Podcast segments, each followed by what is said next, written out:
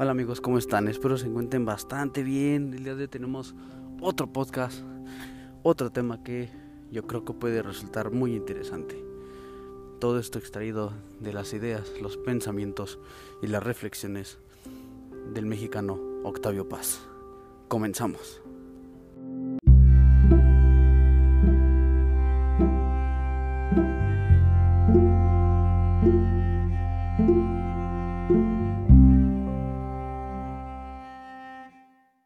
Los mexicanos consideran a la mujer como un instrumento de los deseos, de los fines de la ley y hasta de la moral. Eh, miren, en México es una prostituta, una diosa, una gran señora, una amante. Pero aquí la mujer transmite o conserva, pero no crea. La mujer solo es un reflejo de la voluntad y del querer masculino. Ah, pero cuando es pasiva, es una diosa, una amada. Ella en ese momento encarna la estabilidad del universo. Es una virgen. La feminidad nunca es un fin en sí misma.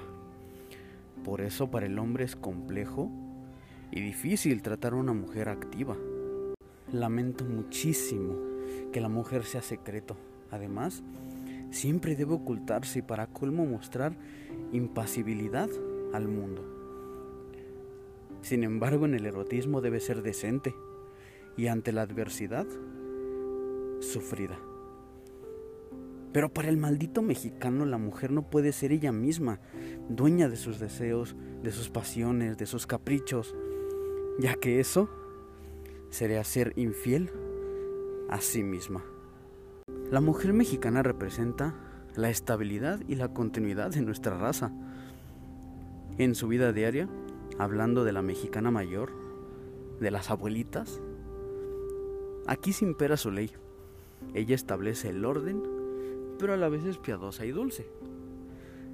De ahí la frase que nadie le falte el respeto a las señoras. Pero habría que preguntarles a ellas, ¿no? Yo lo voy hipócrita. Y al parecer, un disfraz para sujetarlas e impedirles que se expresen. Y pienso que muchas mejor prefieren ser tratadas con un poco menos de respeto. Amigos, espero que les haya gustado. Nos vemos en el siguiente podcast. Cuídense mucho.